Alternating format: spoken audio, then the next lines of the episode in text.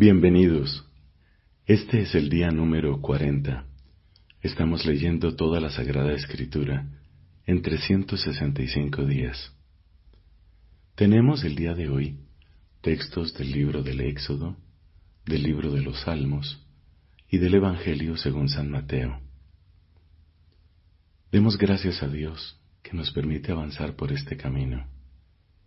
Decía Santo Tomás que cada decisión que tomamos en la vida es como un paso que damos y lo importante es que ese paso esté en el camino correcto. Que venga sobre nosotros el auxilio del Espíritu Santo. En el nombre del Padre y del Hijo y del Espíritu Santo. Amén. Éxodo, capítulo número 13. El Señor habló a Moisés en estos términos. Conságrame a todos los primogénitos, porque las primicias del seno materno entre los israelitas, sean hombres o animales, me pertenecen. Moisés dijo al pueblo, Guarden el recuerdo de este día en que ustedes salieron de Egipto, ese lugar de esclavitud, porque el Señor los sacó de allí con el poder de su mano. Este día no comerán pan fermentado. Hoy es el mes de Abib. Ustedes salen de Egipto. Y cuando el Señor te introduzca en el país de los cananeos, los hititas, los amorreos, los gibitas y los jebuseos, en el país que el Señor te dará, porque así lo juró a tus padres, esa tierra que emana leche y miel, celebrarás el siguiente rito en este mismo mes. Durante siete días comerás pan sin levadura, y el séptimo día habrá una fiesta en honor del Señor. Durante los siete días, el pan fermentado y la levadura no se verán en todo tu territorio. Y ese día darás a tu hijo la siguiente explicación. Esto es así a causa de lo que el Señor hizo por mí cuando salí de Egipto. Este rito será como un signo en tu mano y como un memorial ante tus ojos, para que la ley del Señor esté siempre en tus labios, porque el Señor te sacó de Egipto con mano poderosa. Observa cada año esta prescripción a su debido tiempo. Cuando el Señor te introduzca en el país de los cananeos, como lo juró a ti y a tus padres, y cuando te lo haya dado, consagrarás al Señor todos los primogénitos. Y el primogénito de tus animales, si es macho, también pertenecerá al Señor. Al primogénito del asno, en cambio, lo rescatarás con un cordero, y si no lo rescatas, deberás desnucarlo. También rescatarás a tu hijo primogénito. Y cuando el día de mañana tu hijo te pregunte qué significa esto, tú le responderás. Con el poder de su mano el Señor nos sacó de Egipto, donde fuimos esclavos. Como el faraón se había obstinado en no dejarnos partir, el Señor les quitó la vida a todos los primogénitos de Egipto, tanto de hombres como de animales. Por eso, le ofrezco al Señor en sacrificio los primogénitos machos de mi ganado, y rescato a mi hijo primogénito. Esto será como un signo en tu mano, como una marca sobre tu frente, porque el Señor nos hizo salir de Egipto con el poder de su mano. Cuando el faraón dejó partir al pueblo, Dios no lo llevó por la ruta que atraviesa el país de los filisteos, aunque es la más directa, porque pensó, es posible que al verse atacados se arrepientan y regresen a Egipto. Por eso, les hizo dar un rodeo y los llevó hacia el Mar Rojo por el camino del desierto. Al salir de Egipto, los israelitas iban muy bien equipados. Moisés tomó consigo los restos de José, porque éste había comprometido a los israelitas con un juramento solemne diciéndoles, El Señor vendrá a visitarlos, y entonces ustedes se llevarán mis huesos de aquí. Después que partieron de Sucot, acamparon en Etam, al borde del desierto. El Señor iba al frente de ellos, de día en una columna de nube para guiarlos por el camino, y de noche en una columna de fuego para iluminarlos, de manera que pudieran avanzar de día y de noche. La columna de nube no se apartaba del pueblo durante el día, ni la columna de fuego durante la noche. El Señor habló a Moisés en estos términos. Ordena a los israelitas que vuelvan atrás y acampen delante de Pijajirot, entre Migdol y el mar, frente a Baal Zephón. Acampen a orillas del mar frente al lugar indicado. Así el faraón creerá que ustedes vagan sin rumbo por el país y que el desierto les cierra el paso.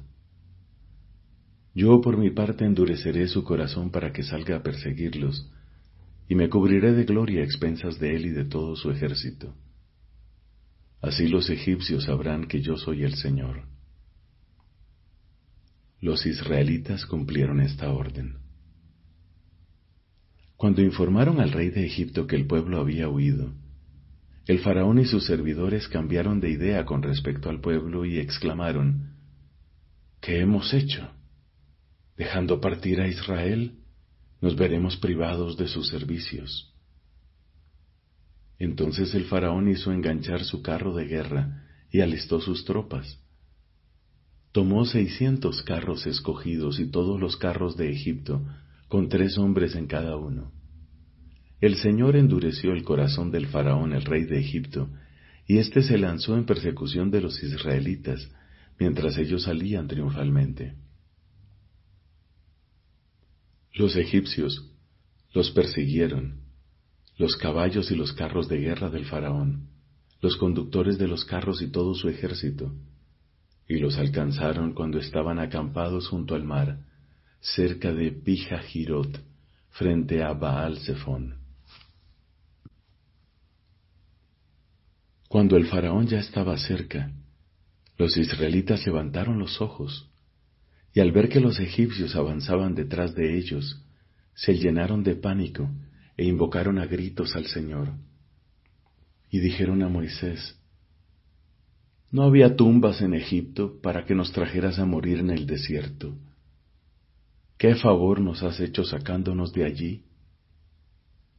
Ya te lo decíamos cuando estábamos en Egipto, déjanos tranquilos, queremos servir a los egipcios, porque más vale estar al servicio de ellos que morir en el desierto. Moisés respondió al pueblo, No teman, manténganse firmes, porque hoy mismo ustedes van a ver lo que hará el Señor para salvarlos. A esos egipcios que están viendo hoy, nunca más los volverán a ver. El Señor combatirá por ustedes, sin que ustedes tengan que preocuparse por nada. Después el Señor dijo a Moisés, ¿Por qué me invocas con esos gritos? Ordena a los israelitas que reanuden la marcha. Y tú, con el bastón en alto, extiende tu mano sobre el mar y divídelo en dos, para que puedan cruzarlo a pie. Yo voy a endurecer el corazón de los egipcios, y ellos entrarán en el mar detrás de los israelitas. Así me cubriré de gloria a expensas del faraón y de su ejército, de sus carros y de sus guerreros. Los egipcios sabrán que soy el Señor cuando yo me cubra de gloria a expensas del faraón, de sus carros y de sus guerreros. El ángel de Dios que avanzaba al frente del campamento de Israel retrocedió hasta colocarse detrás de ellos, y la columna de nube se desplazó también de delante hacia atrás, interponiéndose entre el campamento egipcio y el de Israel. La nube era tenebrosa para unos, mientras que para los otros iluminaba la noche, de manera que en toda la noche no pudieron acercarse los unos a los otros. Entonces Moisés extendió su mano sobre el mar, y el Señor hizo retroceder el mar con un fuerte viento del este que sopló toda la noche, y transformó el mar en tierra seca. Las aguas se abrieron, y los israelitas entraron a pie en el cauce del mar, mientras las aguas formaban una muralla a derecha e izquierda. Los egipcios los persiguieron, y toda la caballería del faraón, sus carros y sus guerreros, entraron detrás de ellos en medio del mar. Cuando estaba por despuntar el alba, el Señor observó las tropas egipcias desde la columna de fuego y de nube, y sembró la confusión entre ellos. Además, frenó las ruedas de sus carros de guerra, haciendo que avanzaran con dificultad.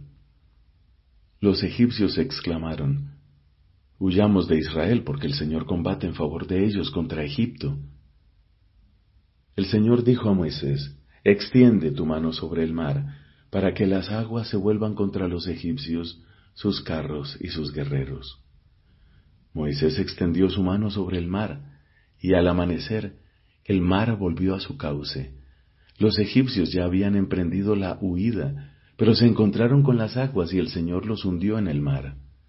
Las aguas envolvieron totalmente a los carros y a los guerreros de todo el ejército del faraón que habían entrado en medio del mar para perseguir a los israelitas. Ni uno solo se salvó.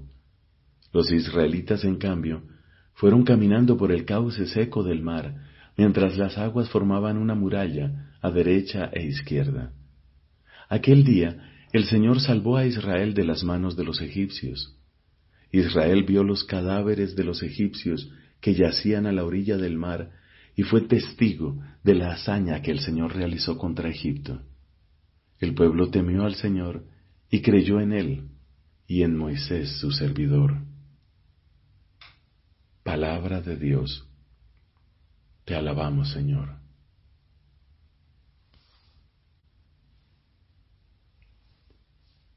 Salmo número 39 del maestro de coro de Yedutun, Salmo de David. Yo pensé, voy a vigilar mi proceder para no excederme con la lengua. Le pondré una mordaza a mi boca mientras tenga delante al malvado. Entonces me encerré en el silencio. Callé, pero no me fue bien. El dolor se me hacía insoportable el corazón me ardía en el pecho y a fuerza de pensar el fuego se inflamaba hasta que al fin tuve que hablar. Señor, dame a conocer mi fin y cuál es la medida de mis días para que comprenda lo frágil que soy. No me diste más que un palmo de vida y mi existencia es como nada ante ti. Ahí está el hombre, es tan solo un soplo, Pasa lo mismo que una sombra. Se inquieta por cosas fugaces y atesora sin saber para quién. Y ahora, Señor, ¿qué esperanza me queda? Mi esperanza está puesta solo en ti. Líbrame de todas mis maldades y no me expongas a la burla de los necios. Yo me callo. No me atrevo a abrir la boca porque eres tú quien hizo todo esto. Aparta de mí tus golpes, me consumo bajo el peso de tu mano. Tú corriges a los hombres castigando sus culpas, carcomes como la polilla sus tesoros. Un soplo nada más es todo hombre. Escucha, Señor, mi oración, presta oído a mi clamor, no seas insensible a mi llanto, porque soy un huésped en tu casa, un peregrino lo mismo que mis padres. No me mires con enojo, para que pueda alegrarme antes que me vaya y ya no exista más. Padre, te da tu Hijo en el Espíritu Santo, como era en el principio, ahora y siempre, por los siglos de los siglos. Amén. Del Evangelio según San Mateo, capítulo número 22 versículos del 1 al 22. Jesús les habló otra vez en parábolas diciendo, El reino de los cielos se parece a un rey que celebraba las bodas de su hijo. Envió entonces a sus servidores para avisar a los invitados, pero estos se negaron a ir. De nuevo envió a otros servidores con el encargo de decir a los invitados, Mi banquete está preparado. Ya han sido matados mis terneros y mis mejores animales, y todo está a punto. Vengan a las bodas. Pero ellos no tuvieron en cuenta la invitación, y se fueron, uno a su campo, otro a su negocio, y los demás se apoderaron de los servidores, los maltrataron y los mataron. Al enterarse el rey se indignó y envió a sus tropas para que acabaran con aquellos homicidas e incendiaran su ciudad. Luego dijo a sus servidores, El banquete nupcial está preparado, pero los invitados no eran dignos de él. Salgan a los cruces de los caminos e inviten a todos los que encuentren. Los servidores salieron a los caminos y reunieron a todos los que encontraron buenos y malos, y la sala nupcial se llenó de convidados. Cuando el rey entró para ver a los comensales, encontró a un hombre que no tenía el traje de fiesta. Amigo, le dijo, ¿Cómo has entrado aquí sin el traje de fiesta? El otro permaneció en silencio. Entonces el rey dijo a los guardias, Átenlo de pies y manos y arrójenlo afuera a las tinieblas. Allí habrá llanto y rechinar de dientes, porque muchos son llamados, pero pocos son elegidos. Los fariseos se reunieron entonces para sorprender a Jesús en alguna de sus afirmaciones, y le enviaron a varios discípulos con unos herodianos para decirle, Maestro, sabemos que eres sincero y que enseñas con toda fidelidad el camino de Dios, sin tener en cuenta la condición de las personas, porque tú no te fijas en la categoría de nadie. Dinos qué te parece. ¿Está permitido pagar el impuesto al César o no? Pero Jesús, conociendo su malicia, les dijo, Hipócritas, ¿por qué me tienden una trampa? Muéstrenme la moneda con que pagan el impuesto. Ellos le presentaron un denario. Y él les preguntó, ¿De quién es esta figura y esta inscripción? Le respondieron, del César. Jesús les dijo, den al César lo que es del César, y a Dios lo que es de Dios. Al oír esto, quedaron admirados y dejando a Jesús, se fueron. Palabra del Señor. Gloria a ti, Señor Jesús. Resumen en la creación del mundo y del hombre, Dios ofreció el primero y universal testimonio de su amor todopoderoso y de su sabiduría, el primer anuncio de su designio benevolente, que encuentra su fin en la nueva creación en Cristo. Aunque la obra de la creación se atribuya particularmente al Padre, es igualmente verdad de fe que el Padre, el Hijo y el Espíritu Santo son el principio único e indivisible de la creación. Solo Dios ha creado el universo libremente, sin ninguna ayuda. Ninguna criatura tiene el poder infinito que es necesario para crear, en el sentido propio de la palabra, es decir, de producir y de dar el ser a lo que no lo tenía, en modo alguno. Dios creó el mundo para manifestar y comunicar su gloria la gloria para la que Dios creó a sus criaturas, consiste en que tengan parte en su verdad, su bondad y su belleza. Dios, que ha creado el universo, lo mantiene en la existencia por su verbo, el Hijo que sostiene todo con su palabra poderosa, y por su espíritu creador que da la vida. La divina providencia consiste en las disposiciones por las que Dios conduce con sabiduría y amor todas las criaturas hasta su fin último. Cristo nos invita al abandono filial en la providencia de nuestro Padre Celestial. Y el apóstol San Pedro insiste, confiadle todas vuestras preocupaciones, pues Él cuida de vosotros. La providencia divina actúa también por la acción de las criaturas.